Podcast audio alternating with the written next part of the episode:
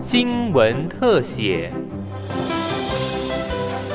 听众朋友您好，我是林雨晨，欢迎收听今天的新闻特写。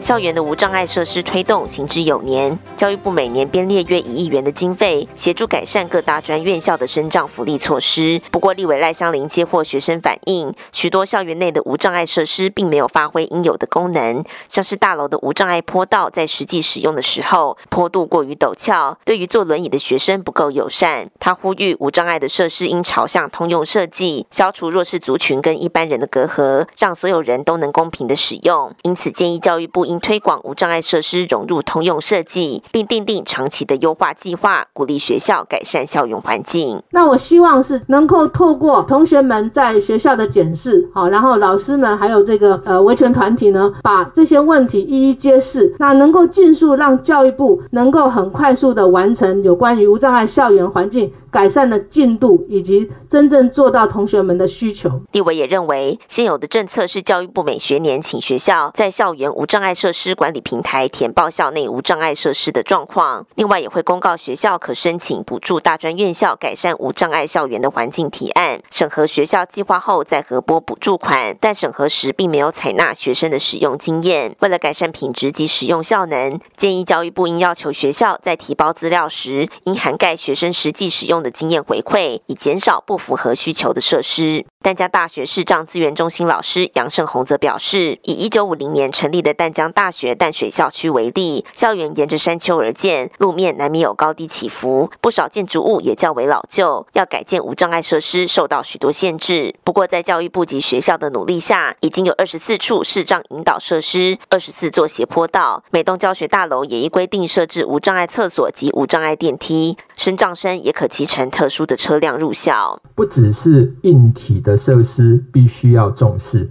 而且学生的一些教育，学生对于无障碍环境，师生对于无障碍环境的概念，这个部分可能也要积极的来推动，让学校里面对于这样的一个议题能够更重视，好，那不要去占用，甚至于有视障者在路上需要协助的时候，也不要拒绝他。我常常在路上要请呃同学协助，结果人就跑了。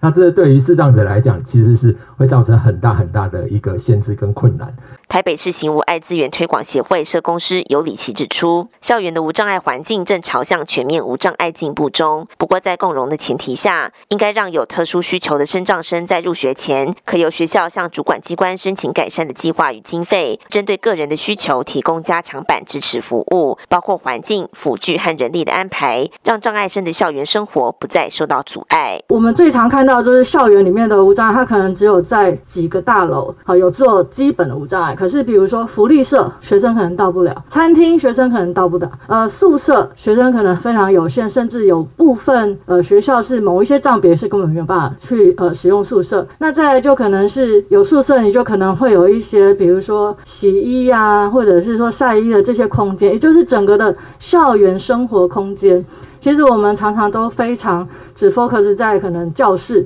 所以，这个学学生、身上生在学校里面，他是否可以跟其他学生一样，公平的享有整个在就学阶段应该享有的一个生活？学生生活其实会非常非常的有限。正大学生总编辑陈兴则表示，政治大学在经费有限的条件下，对无障碍设施的原则是从无到有，有在改善。正因所有人都是校园设施的使用者，每个人的需求都应该被考量。从一些同学的经验来看，我们在校园平凡的每一步，都是那些受伤者或是身心障碍者如履薄冰的日常。我们认为校园设施是每个人都在使用的，所以需要考量到每个人的需求，然后人们的感受。这样子友善才不会成为口号，而是人人能够共享与通用的环境。立委呼吁，不止硬体要无障碍，软体也必须要无障碍。教育部必须尽速重启台湾大专院校无障碍的校园地图，并加速无障碍环境资料的建制，让身心障碍的学生在校园通行时也能上网查询哪边有设施可以使用。而在硬体的方面，校园的无障碍设施也应融入通用设计，参考学生实际使用的经验回馈，制定长期优化计划，让所有人都能享有同样的便利环境。